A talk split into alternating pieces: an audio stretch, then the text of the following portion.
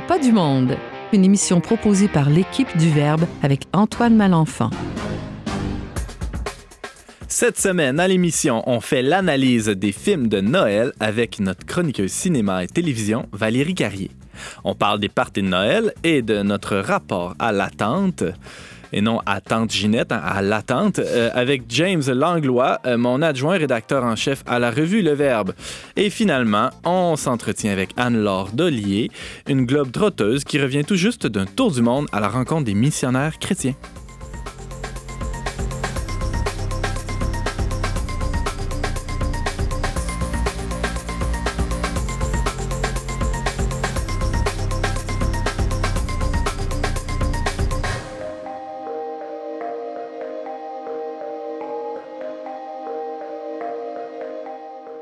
Bonjour à tous et bienvenue à On n'est pas du monde, votre magazine culturel catholique. Ici votre animateur Antoine Malenfant qui sera avec vous pendant la prochaine heure.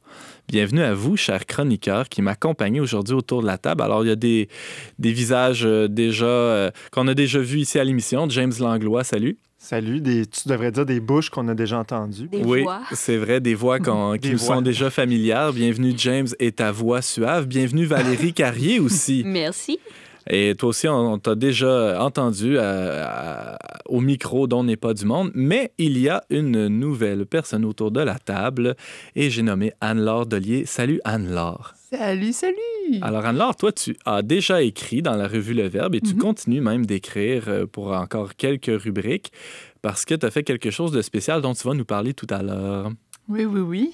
On peut dire que c'est une sorte de tour du monde, ou, hein? on peut dire On ça. sorte, ouais, ouais, on Ouais. peut le dire. Allez, on le dit. on le dit, on le dit. Alors, euh, bon, euh, Noël s'en vient vraiment à, à grands pas. Et euh, avant de commencer l'émission, j'avais envie de vous demander, petit sondage maison de la firme Malenfant et Malenfant, qu'est-ce que c'est que votre album de Noël qui roule en boucle pendant, euh, bon, disons, euh, du début de l'Avent jusqu'à jusqu'à la fête des rois ou au baptême du Christ, là, dépendamment quand est-ce que vous arrêtez de fêter Noël? James? Ben, moi, je dois t'avouer que j'ai travaillé dans une épicerie pendant plusieurs mois, puis la musique de Noël commence à jouer à peu près le 1er décembre. Fait que moi, la musique de Noël, j'y suis allergique. Fait que j'écoute pas de musique de Noël.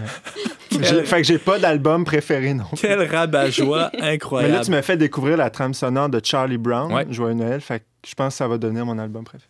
Euh, composé par Vince Guaraldi, c'est vraiment très bon. On pourra mettre tous les liens sur le, le- le site de l'émission. Valérie Carrier, qu'est-ce que t'écoutes, toi? Moi, je suis une grande fan de Michael, une grande fan de Michael Bublé, puis euh, son album de Noël, j'avoue que je suis capable de l'écouter pas mal avant de me tanner. Ah ouais? Parlant de grande femme, Anne-Laure Ouais. Dollier.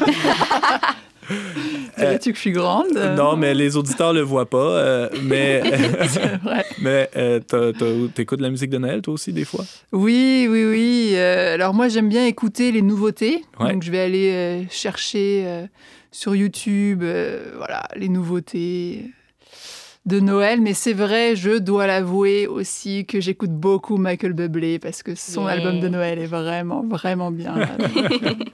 Donc j'aime ça, ouais. Faut profiter de son CD parce qu'il lui a pris une pause aussi dans sa carrière, vu que euh, son enfant de 3 ans a le cancer. Oui. Donc, on peut le porter dans notre prière aussi. Bien sûr, bien sûr. Euh, on pouvait lire son témoignage là, dans, dans divers médias là, de comment il vit ça avec sa, sa petite famille.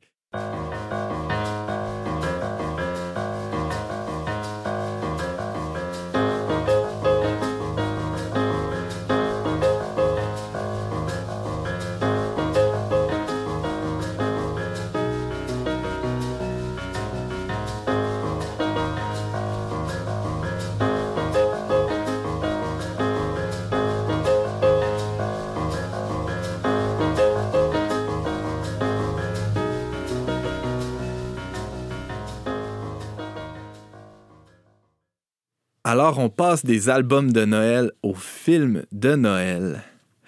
Pour bien des gens, le temps des fêtes est un temps euh, mélancolique où la solitude pèse encore plus lourdement qu'à l'habitude, alors que pour d'autres, ben, ça tourne souvent en course effrénée d'une soirée à l'autre, d'un party à l'autre, euh, d'un cadeau euh, ou d'une dinde à l'autre, et on revient au travail hein, après la fête des rois presque plus fatigué qu'on l'était avant les vacances.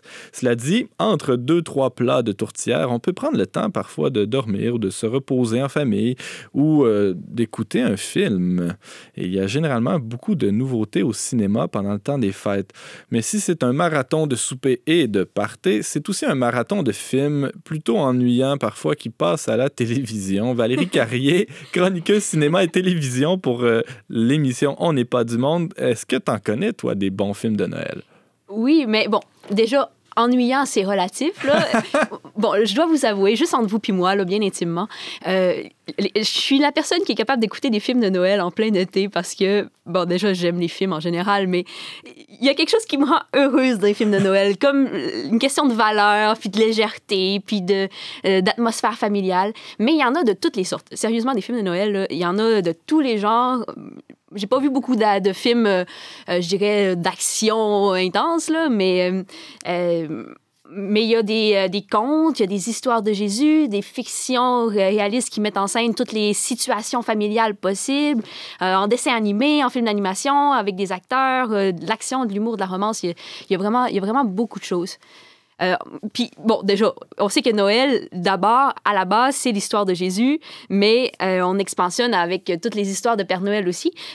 Puis je vais je pense aller, à, euh, rapidement comme ça, mon, mon fils aîné euh, et, et, le, et, le, deuxième aussi sont des grands fans de Home Alone. Euh, je me souviens plus la traduction française de ce film-là. Seul à la Maman, j'ai raté l'avion, c'est ça? Maman, j'ai raté l'avion, exactement. Mm -hmm. Et euh, c'est un film de Noël, mais qui parle pas vraiment du petit Jésus ou pas vraiment de Noël, mais qui, qui c'est tout le contexte et toute l'ambiance qui, qui, entoure ce film-là, des, des, des parents qui sont partis à l'extérieur pendant le temps des fêtes.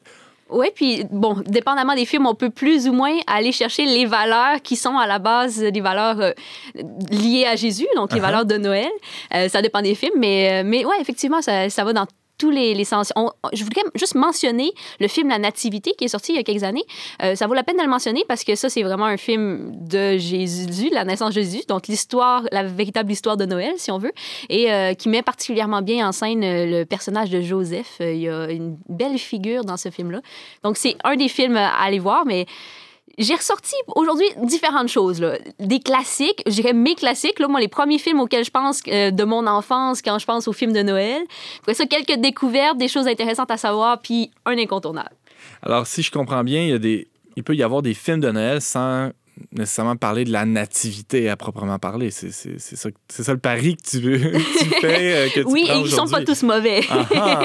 et on peut toujours aller chercher. Bon, je suis le genre de personne qui, plutôt de faire une chasse aux sorcières, préfère aller chercher justement le beau et le bon dans, dans les différentes choses de la vie et les ouais. différents films. D'autant plus que la chasse aux sorcières, ça fait plutôt Halloween, euh, plus, plus, que Noël. C'est vrai, c'est pas de circonstances. Là. Mais moi, ça me scandalise quand même que tu écoutes des films de Noël l'été. James déchire sa chemise pour les auditeurs et James est en train de, oui, de, de, se rouler par terre. Habituellement, j'en parle pas. Habituellement, je, je, le fais tranquille dans mon coin parce que j'aime ça puis je le dis à personne. Mais là, que, vu qu'on est entre amis, tu peux nous. Ouais, là, c'est une confidence que je fais aujourd'hui. C'est ça, faire cette confession-là. Donc, tu nous parlais de. Tu allais nous dire quels sont tes classiques, les musts, les incontournables. Ben, c'est d'abord, on dirait, les premiers films auxquels je pense quand je pense à des films de Noël, ceux que j'ai écoutés quand j'étais jeune, quand j'étais enfant, puis que j'ai réécouté et réécouté des millions de fois parce que à Noël, pour moi, c'était ça, genre. Euh, il y a d'abord Sur les pas du Père Noël, de Santa Claus en, en anglais. C'est un jeu de mots entre Santa Claus, qui est le Père Noël, et Claus, qui est comme la clause d'un contrat, là. Oui. Euh, et puis, euh, où le personnage qui est un père un peu rabat-joie, qui a son enfant à temps partiel, est forcé à, mettre les vêtements du Père Noël après avoir fait tomber le Père Noël de son toit et devient, alors qu'il croit absolument pas à tout ce qui est en train de lui arriver, devient le Père Noël. Et, euh, c'est surtout un film qui est très drôle. Euh, c'est léger, il y a de l'humour, c'est très divertissant. Puis euh, il y a deux suites aussi. Il y a Sur les pas du Père Noël 2 et 3. Il y a des bonnes idées là-dedans, des, des, choses sympathiques et qui qui mettent aussi en, un peu euh, en place euh, le côté de la foi, de croire ou non en quelque chose euh, qui, dans le film, est vrai. Et puis, les personnages sont, sont, très drôles, très attachants aussi. Ça, c'est un film américain? C'est un film américain. Est-ce qu'il y en a d'autres films hollywoodiens ou américains qui, qui, qui, font partie de tes classiques? Oui, il y a aussi Le miracle de la 34e rue, euh, qui est un film touchant. En fait, qui est le remake d'un film qui date de 1974, je pense. Mais j'ai pas vu le premier, mais non. je sais que celui qui est plus récent est touchant. Bien, euh, c'est l'histoire d'une d'une jeune fille, euh, d'une enfant qui qui croit plus au Père Noël parce que sa mère lui a montré les choses rationnelles de la vie, mais sa mère est responsable du grand défilé euh, de la ville euh, pour Noël et euh, elle, est, euh, elle doit engager euh, un nouveau Père Noël parce que le sien euh, avait pas de bon sens et euh, il avait trop bu, tout ça. Et puis, le nouveau Père Noël s'avère peut-être, on sait pas, il pense que c'est vrai, le vrai Père Noël. Ouh, mystère. Le mystère plane sur la 34e rue. voilà, et ça fait avancer comme ça. Moi, je pense souvent, euh, le- un des films de Noël qu'on écoutait à la maison quand j'étais jeune, c'était euh, c'était L'homme qui n'aimait pas Noël. hein, une espèce de grincheux. euh, Ah ah. ça- The Grinch. The Le Grinch. grincheux qui voulait gâcher Noël même. Ouais, euh, c'est- c'est- ça fait partie de tes classiques, ça aussi? Euh, oui, oui, ça, parce que c'est un film, quand il est sorti, euh, c'est assez marquant parce qu'il y, y a un peu d'absurde là-dedans, dans, toute la situation qui a été écrite par le docteur Seuss. Mais il y a quelque chose de vraiment intéressant dans le, petit personnage, l'enfant qui va euh, voir, euh, qui se fait ami avec celui que tout le monde considère comme un monstre qu'il faut éviter, qu'il faut, fa- qui est le gros méchant. Il se fait, l'enfant se fait ami avec lui pour le, ramener à la ville, pour le ramener dans l'esprit de Noël. Puis, euh, dans le fond, ce personnage-là, le Grinch, euh, c'est quelqu'un qu'on s'aperçoit qui pourrait avoir une grande influence dans, dans une communauté. Et parce que ce qu'il a vécu dans le passé euh, l'a éloigné de Noël, ben dans le fond, euh, lui, il n'a plus euh, cet intérêt-là. Puis en le ramenant à, No- à- à la ville, ça change beaucoup de choses là, pour l'enfant. En tout cas, je sais pas si j'ai bien expliqué. Là. Moi, je suis quand même déçu de voir que le sapin à des boules n'est pas dans tes classiques jusqu'à maintenant. J'avoue que c'est aussi le film qu'une amie m'a parlé il y a pas longtemps, mais je l'ai jamais vu. Alors, Mais- tu pourras t'y consacrer l'été prochain, peut-être? Tu l'as jamais vu. Il passe à peu près 40 fois euh, durant le mois de décembre à, à TVA. puis En fait, chez mes parents, on n'a pas le- la télévision, on n'a pas de poste de télé. Ah. Donc, les films, ça explique aussi que j'ai certains classiques, peut-être, euh, qui sont pas. T'as ben, des sont tous VHS sur. Netflix. Ouais, voilà, je les ai sont- écoutés sur VHS encore et encore. Mais parlant de, tu sais, je pense, je pense au sapin, le sapin à des boules, là. Pour moi, c'est des films de série B, tu sais, c'est comme... Sauf pas que les films de Noël, en général, c'est des, justement, là, c'est des films qui sont un peu, à- qui laissent à désirer au- sur le plan de la production, ou, sais, Le scénario, la qualité des Ouais. dialogues, par exemple. Ben, je pense que c'est très varié. Je pense que euh, Noël est un thème euh, facile qui va chercher beaucoup de monde. Et donc, peut-être que quand tu n'as pas beaucoup de budget, c'est tentant de faire un film avec ce thème-là parce que ça peut euh, fonctionner quand même. Mais il y a aussi des très bons films qui, qui, qui sont faits là, sur le thème de Noël. Ouais, ben, c'est ça, là, tu as parlé de films qui sont. dont, dont le contexte est très, très lié, très proche. Hein? On parle du Père Noël, bon, de- du défilé du Père Noël dans les films dont Mm. tu viens de nous parler, mais il y a des films qui se passent dans un- une ambiance, des fictions ou des. qui se passent dans une ambiance de Noël plutôt, donc qui sont Ouais. moins directement liés à Noël. Les- lesquels, par exemple? Euh, je- La vie est belle. Euh, faut pas mélanger. C'est la traduction de It's a Wonderful Life des États-Unis. Faut pas mélanger avec euh, La Vita est belle, là, le Ouais, voilà. italien, euh, Voilà. qui n'est pas un film de Noël. Non. Mais euh, donc, La vie est belle, celui qui est un film de Noël, qui date de 1946, euh, est un film en noir et blanc qui vaut vraiment la peine. Un très beau film avec des très belles valeurs. Bon, avec certains effets spéciaux qui, qui datent de ces années-là, là, l'introduction est un peu euh, particulière, mais, mais c'est, ça vaut la peine. là. La vie est belle. James? Ouais, si, honnêtement, moi, j'ai une amie qui m'a fait découvrir ce film-là il y a quelques années. Tu sais, j'avais comme un préjugé euh, défavorable. Je me disais, tu sais, les films en noir et blanc des, avant les années 50, c'est plate. Mais, mais j'ai vu ce film-là, là, puis ça m'a renversé, honnêtement. là. C'est tellement beau et profond. C'est profondément chrétien aussi comme Ah oui? message. Ah, c'est d'une Ah, c'est beauté. euh, ah, c'est. Moi, je vous le dis, il faut que tout le monde voit ce film-là. Alors, digne de mention, euh, La vie est belle et non La vita est bella. là. La vie est, la vie It's est a belle. Wonderful Life. It's a Wonderful Life, euh, produit aux États-Unis en 1946 en noir et blanc. Euh, rapidement, euh, quelques autres euh, films dignes de mention. Ouais, les mentionner simplement. Euh, je veux mentionner euh, Love Actually, réellement l'amour. Euh, c'est digne de mention euh, parce que c'est bien bâti, l'histoire est intéressante et euh, il y a des euh, ces différentes histoires d'amour qu'on suit. Euh, aussi, je trouve Bon, à mon goût, ça, ça tourne un petit peu trop euh, autour de la sexualité. Et j'ai découvert Noël. Simplement, le titre originel, c'est un film en anglais, mais le titre originel est vraiment Noël en français, euh, qui lui aussi a plusieurs histoires, euh, et, euh, mais qui tournent plus autour de personnages euh, qui sont plus esselés, qui vivent beaucoup de solitude pour le temps de Noël. Et c'est vraiment très touchant. Et puis, justement, il n'y a, pas ce côté-là que j'appréciais moins de Love Actually, de Mhm. plus, qui tourne plus autour des relations dans la sexualité, tout ça. Donc, Noël, j'ai trouvé ça très beau. Euh, je mentionne comme ça Ouais. l'étrange Noël de Monsieur Jack. OK. Ah, là, je suis content, par exemple. Là, je suis content. Là, ça a été un film ma- très marquant dans mon enfance. Ah ouais? Ah Ben, James, souvent- euh, James, je rappelle qu'au début, euh, ah non, c'est par- en parlant de, la musique de Noël, ben, un peu plus tôt, euh, tu nous parlais que tu n'aimais pas la musique de Noël, mais pour ce qui est des films, euh, ça, ça va. c'est- ça Ouais, fait partie de ta culture. Et encore là, l'étrange Noël de Monsieur Jack, euh, comme peut-être tu peux le résumer un peu, Valérie, c'est. On sait pas trop si, ça c'est un film de Noël ou pas. Mais... C'est un film d'animation, hein, puis on le considère généralement beaucoup plus comme un film d'Halloween. Mais euh, il y a quelqu'un qui m'a fait remarquer dernièrement qu'en fait, la morale est plutôt de Noël, parce que le personnage, qui est un personnage du monde de l'Halloween, parce que c'est les fêtes sont des mondes dans ce film-là, euh, veut devenir le Père Noël veut faire Noël et ça fonctionne pas parce que tout ce qu'il est dans sa nature est d'Halloween. Mais il essaye vraiment de, de faire Noël. Que c'est intéressant comme réflexion sur ce ce qu'est Noël Euh, ensuite, euh, Noël chez les Cranks. Euh, j'ai euh, eu- réécouté ça dernièrement, puis j'avais un souvenir très vague de ce, de ce que c'était.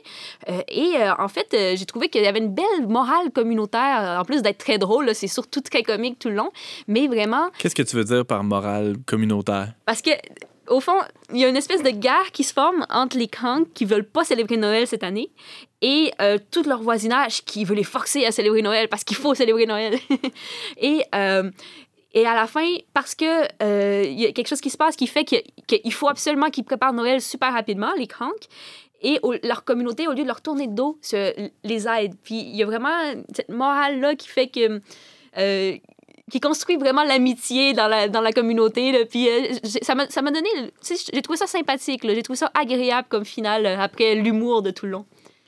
Et euh, as-tu un film québécois, une petite découverte à nous, à nous Oui, j'ai voulu aller piger euh, un peu. euh, pour avoir seulement du cinéma américain tout de même. Euh, et Nez Rouge, j'ai écouté Nez Rouge, un film très sympathique, euh, pas nécessairement à très grand budget. euh, j'ai pas comme été impressionnée par le jeu d'acteur ou le- la réalisation, mais j'ai trouvé ça, mais j'ai trouvé ça quand même très sympathique.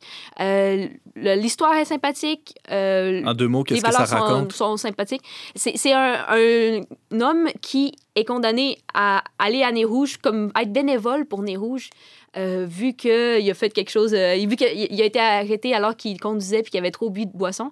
Euh, donc, pendant trois ans, il faut qu'il soit bénévole pour Nez Rouge. Mais là, euh, à travers ça, il, il y a une histoire avec... lui, c'est un critique li- littéraire. Oui. Et il a critiqué une femme qui se ramasse avec lui dans l'équipe Nez Rouge. Donc, il y a une histoire, une Ah, romance aussi à travers beau. ça.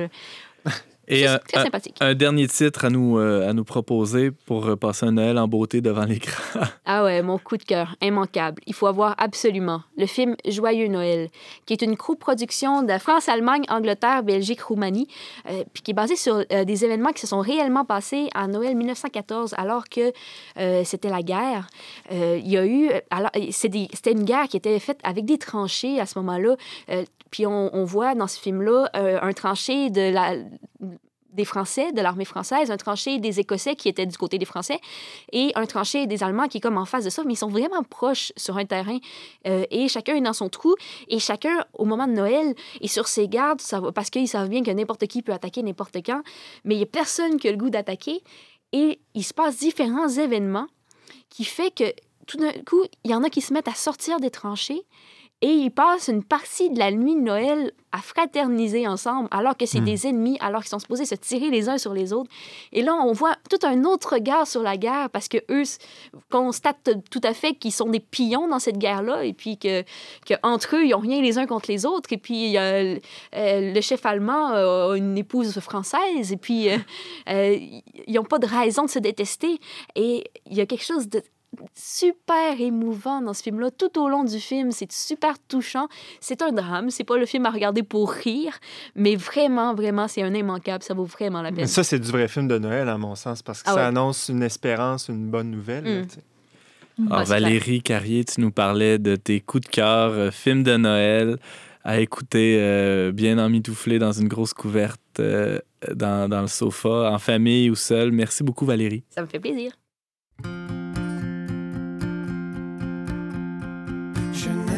sûr de comprendre, mais je me suis fait prendre au jeu.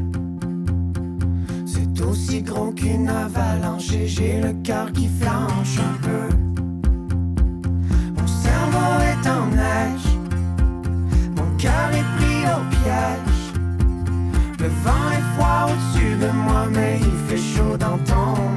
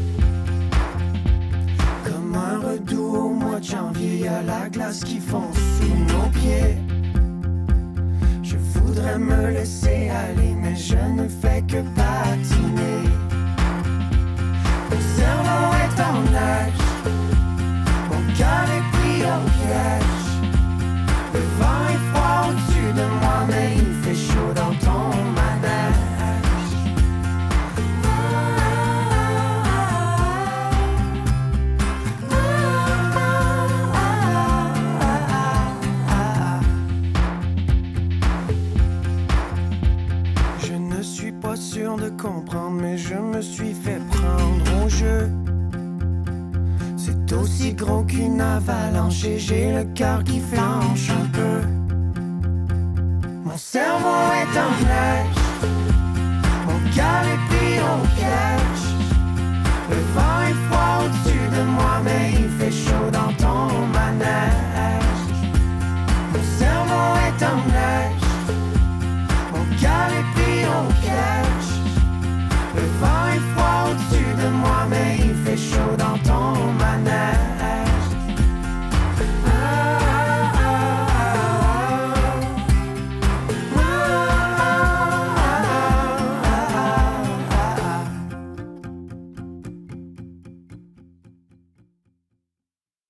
On vient d'entendre Louis-Jean Cormier et Marie-Pierre Arthur avec leur chanson Amour d'hiver, tirée de la bande sonore de La guerre des Tucs 3D.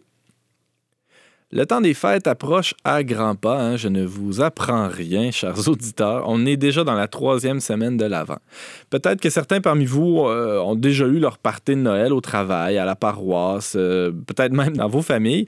Et euh, le temps de l'Avent est souvent vécu comme une sorte de marathon de soirées et de soupers, tant et si bien qu'on arrive parfois au 24 décembre le ventre bien tendu avant même d'avoir commencé le réveillon. Est-ce qu'il n'y pas un problème là-dedans? Mon adjoint à la rédaction du Verbe, James Langlois, tenait à se pencher, hein, malgré son ventre bien tendu, à se pencher le temps d'une chronique sur l'épineux sujet. Alors, James, pourquoi ça t'agace à ce point-là, toi? Ben, je dirais que le problème a commencé avant le temps de, de l'avant. Euh, cette année, euh, vous avez peut-être remarqué, peut-être que vous vous souvenez, le Halloween tombait un lundi. Deux jours avant, J'ai vite fait d'oublier ça, euh, malheureusement. deux jours avant, euh, le samedi soir, j'étais justement au dépanneur pas loin de chez vous. Puis euh, là, je, je- à un moment donné, je, je payais à la caisse, puis je vois deux personnes. Je me retourne, il y a deux personnes comme, tu sais, costumées. Puis là, je, je dis à mon ami à côté, je dis, ben, pourquoi ils sont costumés? Qu'est-ce qui- se passe, là? Il dit, ben, c'est l'Halloween. Je dis, ben non. Je dis, l'Halloween, c'est dans deux jours. C'est lundi. Il dit, ouais, mais dit, tu sais, il y a déjà des parties. OK, mais c'est ça, c'est ça qui m'agace. En fait, là, j'ai compris. C'est quoi cette idée de célébrer une fête à l'avance comme ça? On voit le justement, là, euh, en l'occurrence, on voit le même phénomène là, durant le mois de décembre, mais puis ça, d'une manière encore plus hâtive. Il y a, il y a des parties de Noël qui, qui ont lieu une, deux, parfois trois semaines avant le 24 décembre. Là, il faut faire attention. en même temps, faut pas. euh, Ouais, vas-y. Non, continue. mais c'est ça. Je veux pas, je veux pas, je veux pas ici faire le réactionnaire, puis ni non plus un- un es- tomber dans une espèce de légalisme, là, parce qu'on pourrait me dire, ben, c'est- je pense que c'est un peu ça que tu allais dire, c'est c'est l'esprit de la fête. qui- On se prépare, C'est on, se réchauffe le cœur C'est d'avance. l'esprit de la fête qui compte, ouais, c'est ça, on pourrait me dire. Mais il me semble que c'est précisément ça le problème. Euh, C'est-à-dire, à défaut de, de ne pas respecter un temps précis, circonscrit, réservé à une fête, bon, on finit par célébrer tout le temps, puis pour tout, puis au final pour rien. Euh, je ne sais pas si vous êtes d'accord avec moi, mais il y a une espèce de loi universelle dans le fait que la, rareté crée de la valeur et puis même inversement, que la familiarité engendre la banalité, puis on pourrait même dire le mépris. Euh, c'est vrai, ça, cette loi-là, selon moi, en économie. Euh, je pense, on, pense à, à cette loi-là spontanément en économie. Une ressource ou un bien matériel va coûter d'autant plus cher euh, qu'il est rare. Hein? On pense à, on pense à, par exemple, un diamant. Tu sais, pourquoi le diamant ou l'or coûte si cher? C'est parce qu'on n'en trouve pas partout.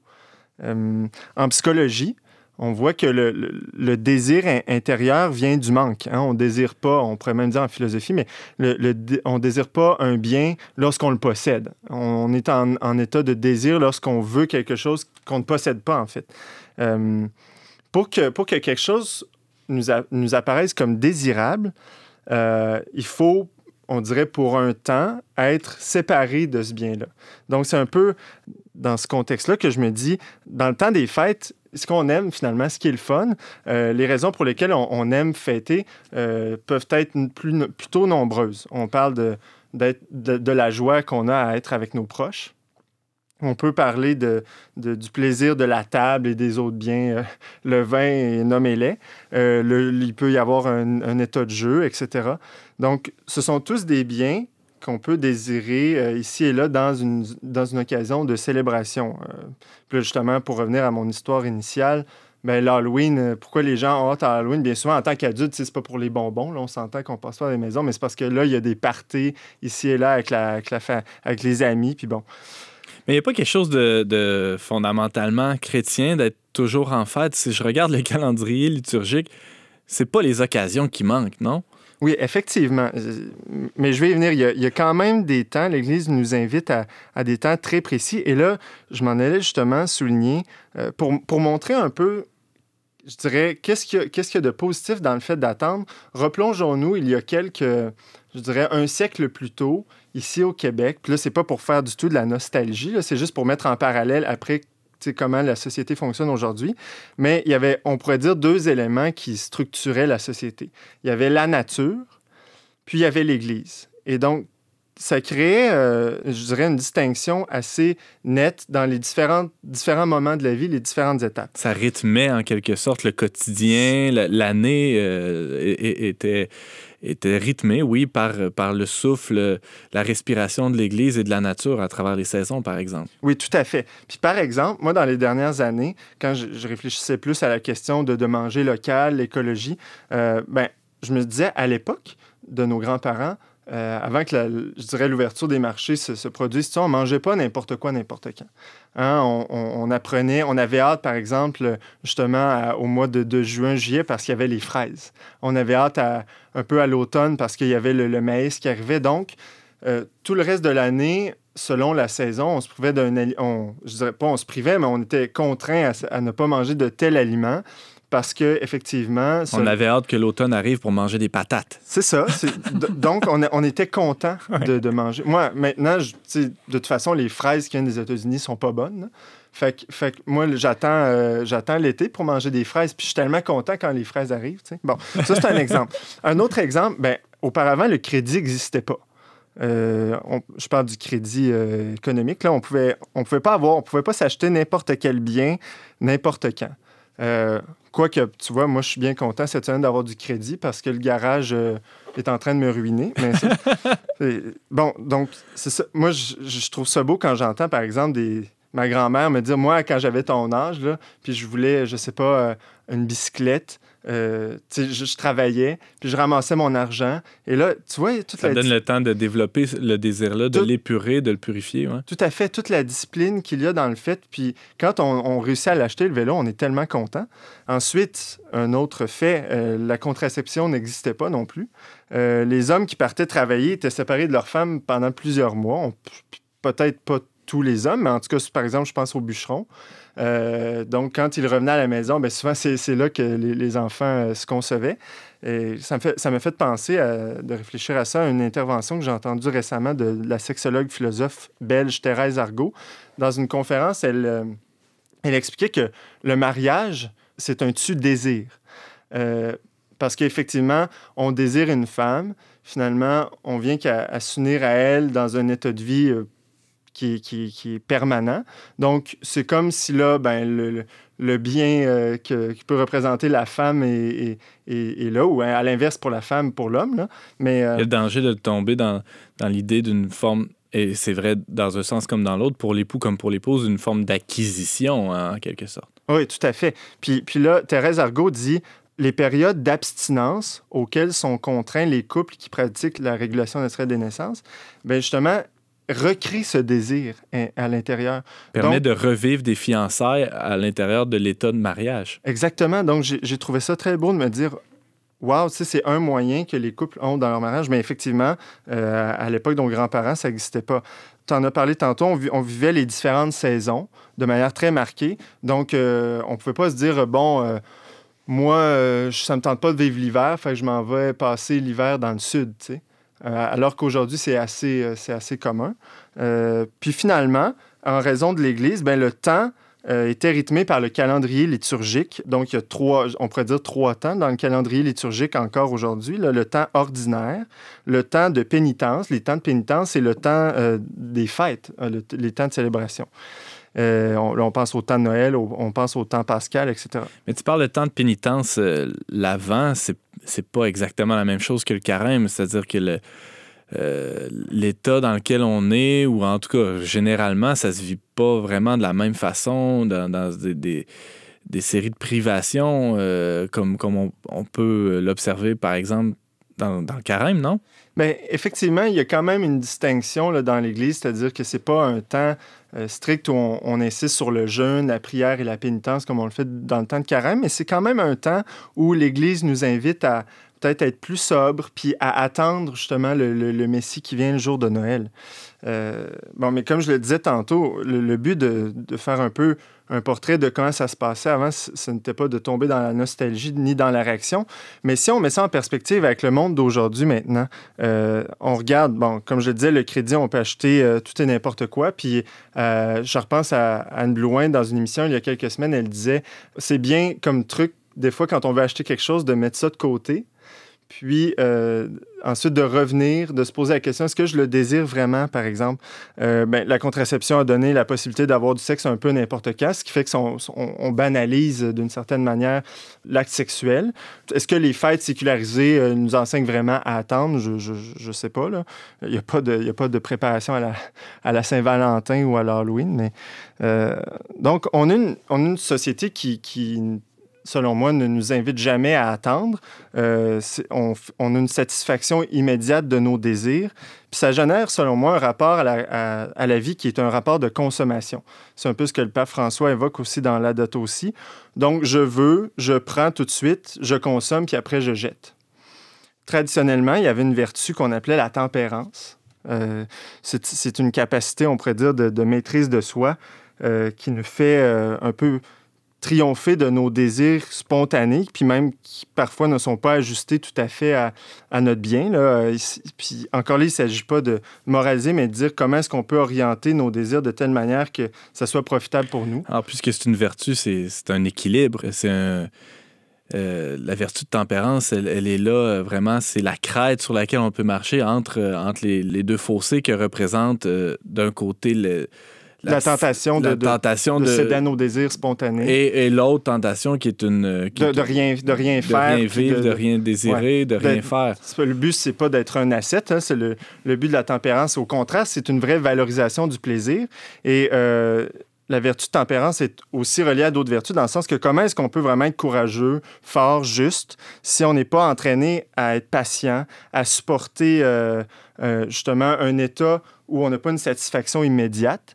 Euh, comment est-ce qu'on peut arriver à faire un sacrifice pour les autres si on n'est pas tempérant?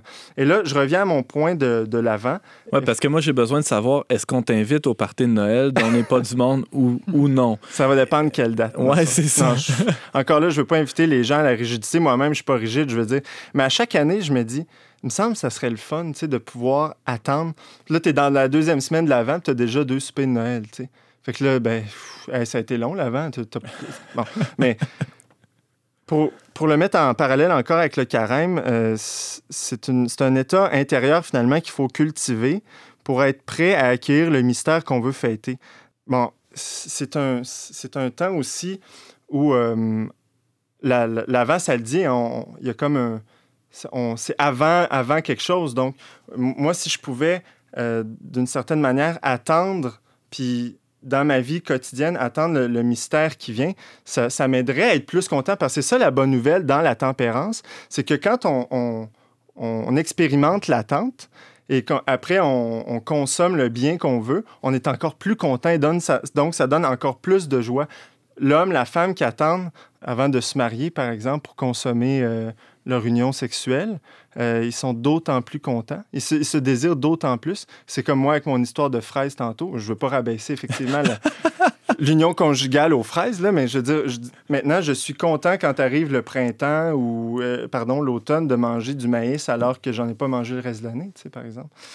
Alors, euh, effectivement, c'est une question de, de, faire des choix libres. Hein. Il ne s'agit pas de, vivre sous, une pression. Euh, c'est vrai pour tout ce, qui a été mentionné précédemment, euh, que ce soit dans nos achats, que ce soit dans la nourriture. Mais moi, j'invite, pourquoi ne pas essayer peut-être de, de, planifier notre calendrier du mois de décembre de manière peut-être repousser certaines choses, ou même, pourquoi pas en refuser tiens, pour euh, dire, moi, cette année, j'aimerais avoir encore plus de joie, encore plus fêter le soir du, du 24, puis justement, pas arriver le, à la veille de Noël, puis déjà être plus capable, puis d'avoir du pâté à la viande jusqu'à... bon, voilà, c'est...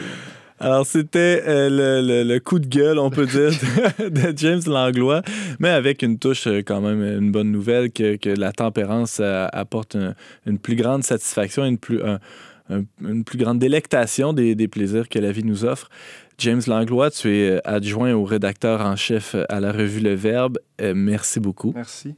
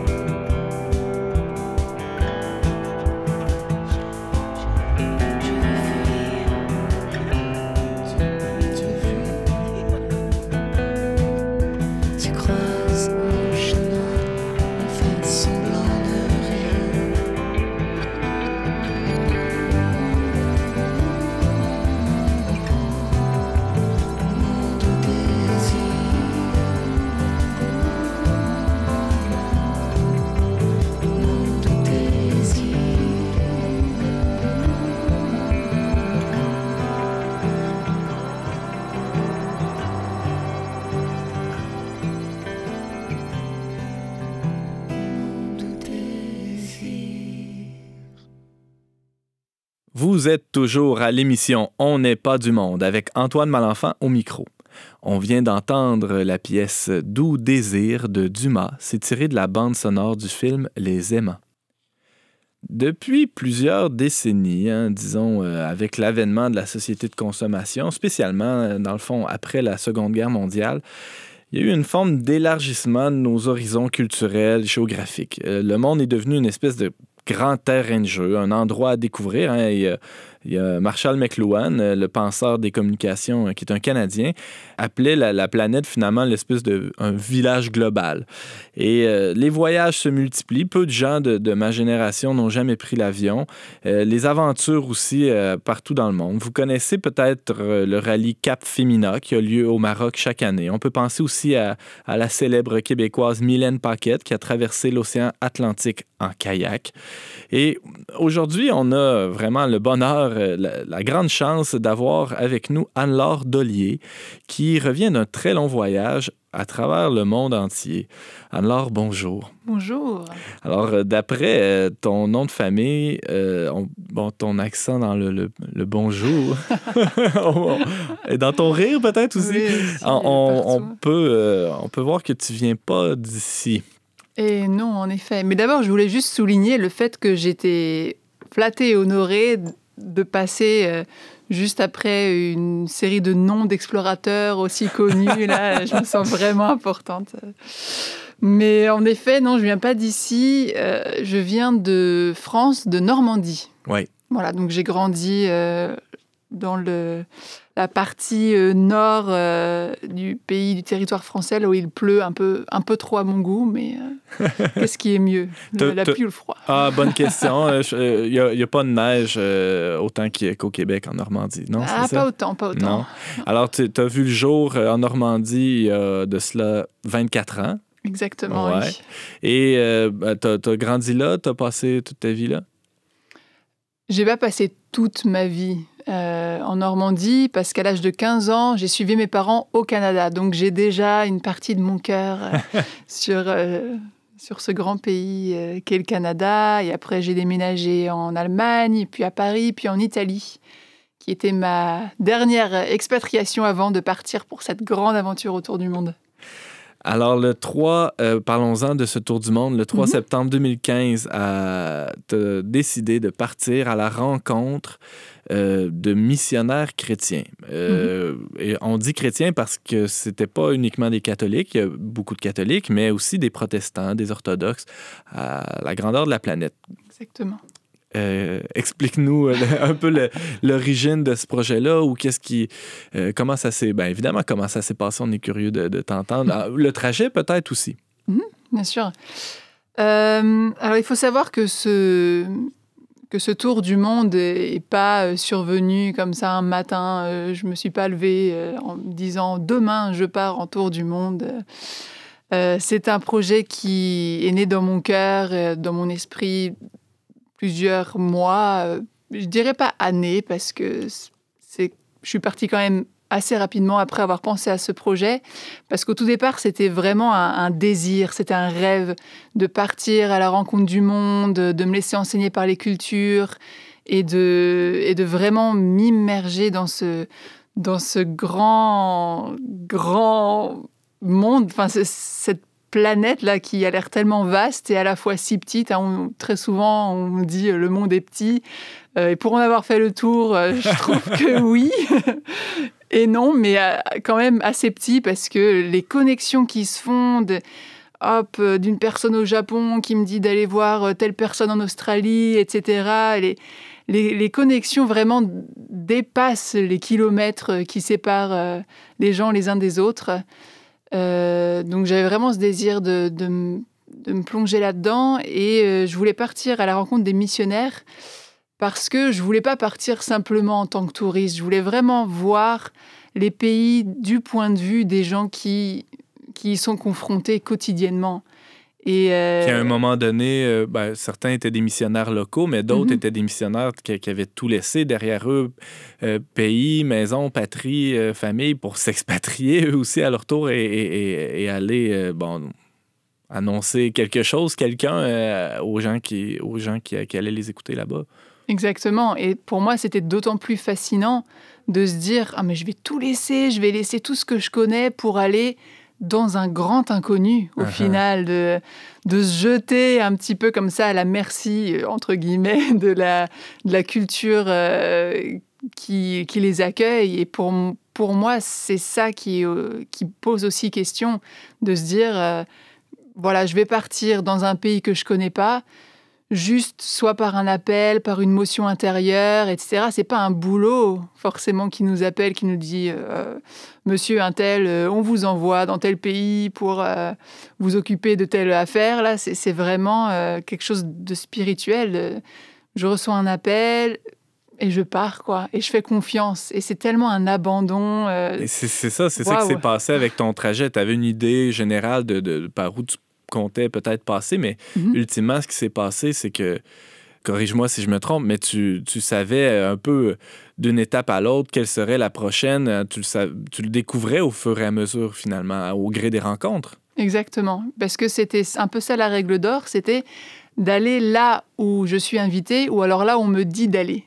Donc, euh, donc du coup, j'allais dans un pays et bon, je laissais libre cours justement aux, aux liens euh, d'amis, de famille, euh, de, de me dire euh, oui, on t'accueille chez nous ou alors euh, tiens, tu devrais aller là-bas, etc. Donc l'itinéraire, finalement, s'est bien bien changé par rapport à l'idée initiale. James. Ouais, ju- justement, là, pour nous situer un peu, euh, peux-tu nous nommer exactement, as-tu fait le tour du monde, tous les pays ou de certains pays, les principaux continents, peux-tu nous... Alors non, j'ai pas fait tous les pays. Euh, Il y a quand même beaucoup de pays dans le monde. 200 pays en, en 18 mois, ça serait pas mal. Donc, tu es parti en septembre 2015. Tu es parti d'où? Alors, je suis partie de Paris. Ouais. Et euh, là, après, je suis partie en Islande. Puis j'ai fait le Canada, les États-Unis. Je suis partie à Cuba. Je suis rentrée en France pour euh, des affaires familiales. Euh, ensuite, je suis partie en Mongolie, en Corée du Sud, au Japon, en Australie, en Nouvelle-Zélande, à Tahiti. Je suis revenue aux États-Unis et de retour au Canada. Et c'est pour ça que je suis ici et que je peux vous parler. Bon, donc, tu as fait tout ça en quoi, une année? Un peu plus, c'est un an et trois mois. OK. Voilà. Et, et donc, tu voyageais au gré des rencontres, tu as fait Mhm. un peu des, des- des découvertes. euh, ben, J'imagine, tu as fait toutes sortes de découvertes, t'en parlais un peu. Euh, je t'entends parler, puis il y a quelque chose qui me rappelle un peu le pape François qui dit aux jeunes, qui répète aux jeunes inlassablement de sortir de leur sofa, de lâcher leurs jeux vidéo et de, de croquer dans la vie. C'est- je te vois euh, parler au micro devant moi et il y a un peu de ça, non? Ah bah, j'essaye du moins. et, euh, et je veux, je vais pas vous cacher que c'est que c'est aussi euh, le pape François et son et justement cette interpellation qui euh, moi m'a interpellée. Et en l'entendant, je me suis dit oui, il a raison, euh, c'est vrai, je suis jeune, j'ai des rêves, j'ai des désirs, je veux sortir de mon sofa, je veux sortir de mon habitude et je veux partir euh, à, la rencontre des gens, à la rencontre de l'autre, euh, à la rencontre de l'humanité et de vraiment suivre là euh, qui je suis, quelles sont mes, mes aspirations et euh, je me jette à l'eau, même si ça peut faire peur quel- quelque part, un tour du monde. ouais. Voilà, c'est on sait Une pas jeune trop. femme toute seule aussi. Voilà, en plus, voilà, il y a Tu as dû l'entendre, celle-là. je l'ai beaucoup entendu, mais, euh, mais voilà, je suis encore ici euh, vivante, donc euh, c'est que c'est possible. Avec le sourire même. James, Ouais. Mais je trouve ça beau, justement, cette évocation du pape François, parce que tantôt, tu disais, euh, on se rend compte qu'il y a une interconnexion entre les gens qui dépassent justement les kilomètres, etc. Puis ça, ça me faisait penser que, bon, il y a un sens du mot catholique qui veut dire universel, hein, selon le Mm. tout. Donc, à la suite de, de l'invitation du pape François, c'est comme si tu avais été à la rencontre de l'Église universelle. Puis là, Église, pas seulement catholique, mais de l'ensemble des chrétiens qui sont reliés de par le monde dans leur foi en Jésus-Christ. Donc, c'est c'est vraiment cette, cette- cette église-là que tu as rencontrée finalement. Mais complètement. Et euh, d'ailleurs, je vais rebondir là-dessus en disant que, que pour moi, c'était une, une telle richesse de pouvoir euh, être avec des protestants, des catholiques, des orthodoxes, un peu moins d'orthodoxes, parce que j'ai eu moins de contacts, disons, dans, dans ce milieu. faut dire qu'ils sont moins nombreux aussi. C'est vrai, c'est vrai. Mais en Nouvelle-Zélande, euh, Ah oui? j'ai rencontré un, un missionnaire euh, orthodoxe. Et, euh, et c'est très intéressant, très enrichissant de, de, de voir voilà, qu'est-ce que, les, qu'est-ce que les, les protestants ont compris de la mission ou euh, ont compris de, de l'annonce, de l'évangélisation, euh, ce que les catholiques ont compris de l'annonce, etc. Et de, de, de s'apporter des choses mutuellement. C'est, pour moi, c'est, une richesse incroyable euh, que, que d'échanger sur ces thèmes-là alors qu'on ne fait pas forcément partie de la même église, de la même communauté. James? Euh, je suis sûr, euh, ben, tantôt justement, tu, tu, tu disais une femme tout seule qui part comme ça de par le monde. Je suis sûr qu'une question qui chicote les, les auditeurs, c'est justement est-ce qu'il t'est arrivé quelque chose? Est-ce qu'il y a eu des, des embûches, des dangers? Eh bien, justement, euh, non.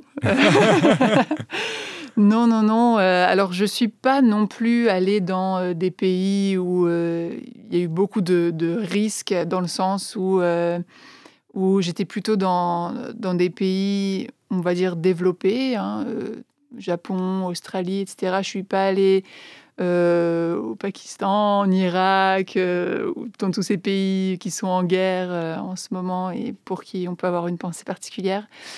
Je me suis pas risquée. J'ai, j'ai pas, je vais pas aller me jeter dans la gueule du loup. Ça sert à rien. C'est, je vais pas aller dans, dans tous les pays juste pour aller dans tous les pays. C'est, c'est, je pense aussi à ma sécurité et pour moi c'est ça aussi voyager intelligemment. C'est pas être inconscient. Ben, tu es quand même courageuse parce que moi, euh, d'aller par exemple en Amérique du Sud puis de croiser des grosses araignées, ça serait ça mon danger. T'as vu, vu des grosses araignées? Quel pays a les plus grosses araignées, Anne-Laure? Oh là là, je pense qu'à Cuba, oui, il y a Ah eu, ouais. il y a eu pas que des araignées, des gros cafards, des, des grosses fourmis. J'avais jamais vu ça avant, des fourmis grosses comme ça. ouais. Est-ce que est-ce que tu en parles sur ton blog de ça? Parce que tout au long de ton voyage, tu as écrit un blog. On va mettre le lien euh, en ligne sur notre page, sur notre page Mhm. Facebook aussi. Euh, tu, euh, dans ce blog-là, il y a des chansons, il y a des textes, beaucoup de photos, très belles d'ailleurs. Euh, Raconte-nous un peu la, la- la tenue de ce journal-là, qui était un journal, euh, on pourrait dire, intime et public à la fois. hein. Exactement. Euh, C'était c'était et c'est toujours parce que mon tour n'est pas tout à fait fini, Uh-huh. presque, hein, mais pas tout à fait. Donc je suis encore dans cette aventure d'écriture. Euh, donc le, le but à travers ce blog, c'était de faire euh, connaître ces missionnaires, donc moi de connaître ces missionnaires pour les faire connaître. Et c'est vrai que c'était un, travail assez titanesque parce que euh, j'avais fait le pari de, de traduire en anglais tous mes articles. Et c'est ça qui me prenait beaucoup de temps. Et donc à chaque fois que je savais qu'il fallait que j'écrive un article, je prenais un peu sur moi et je me disais, allez, il faut que j'écrive cet article, il faut que je le traduise, il faut que je le mette en ligne, il faut que je mette la photo et la vidéo, etc. Mais euh, quand je traversais les pays et que j'entendais des personnes me dire, ah, euh, euh, je suis allée sur ton blog, j'ai lu tel article et ça m'a touché. À chaque fois que j'entendais ça, ça me donnait tellement une, une pêche, une patate pour, euh, pour euh, écrire encore plus. Et je me dis, rien que pour cette personne, si ça l'a touché, ça l'a rejoint euh, d'une manière ou d'une autre, bah, je vais continuer à écrire et je vais pas lâcher. Même si ça me prend de l'énergie et du temps, je vais le faire. Il y a une autre question qui, me, qui me chicote et je suis sûr que je ne suis pas le seul. Rapidement, en 30 secondes, n'importe qui veut. En fait, il y a plusieurs personnes qui, ont- qui désirent faire le tour du monde Mhm. ou qui. C'est pas donné à tout le monde. Et d'ailleurs, euh, c'est pas donné tout court. Euh, comment t'as fait? je veux dire, financièrement parlant, pour faire un tour du monde. Je veux dire, t'es jeune, t'es pas. Alors, euh, Ouais, Explique-nous ouais, un peu, c'est- euh, C'est une question bien légitime. ouais. Euh, alors moi, j'ai beaucoup économisé avant de partir parce que c'est pour moi, je vous le disais, c'est un rêve, c'est quelque chose qui me prend aux tripes et euh, chaque chose et chaque projet qui, euh, qui vraiment me passionne, je vais m'investir dedans. Donc j'ai travaillé pendant l'été, euh, j'ai économisé pendant l'année, etc. J'ai reçu aussi une bourse qui s'appelle la bourse de l'aventure chrétienne. Donc euh, j'ai eu un petit coup de pouce euh, par plusieurs organisations en France. Et je vais terminer vraiment en disant que, que si moi j'ai pu le faire euh, sans justement euh, avoir un boulot fixe, avoir un diplôme universitaire, euh, j'ai pu le faire, genre n'importe qui est capable tant que on est motivé et que ça nous prend vraiment, mais vraiment aux tripes. Alors, Anne-Laure Delier, euh, grande globe trotteuse, euh, tu euh, reviens ou tu termines, en tout cas ces, ces jours-ci, un tour du monde. Et euh, on peut te suivre sur ton blog qui s'appelle Deep Inside. Et euh, on peut te lire aussi dans la revue Le Verbe, euh, dans les derniers numéros comme dans les suivants, euh, ceux, ceux du début de l'année 2017. On pourra lire quelques extraits de tes récits là-dedans aussi. Merci beaucoup d'être venu à l'émission. Avec plaisir.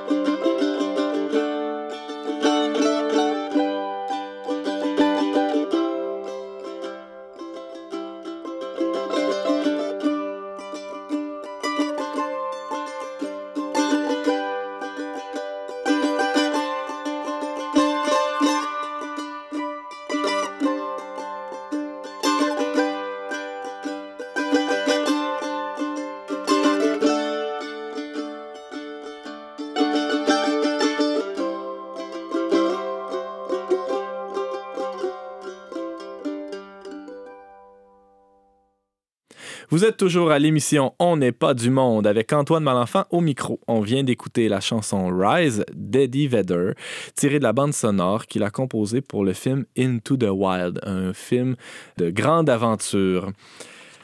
Merci d'avoir été des nôtres. On vous attend lundi prochain, même heure, même antenne, pour un magazine dont n'est pas du monde. Au choix musical, James Langlois, à la réalisation technique, Yannick Caron, à l'animation, moi-même, Antoine Malenfant. Cette émission a été enregistrée dans les studios de Radio Galilée.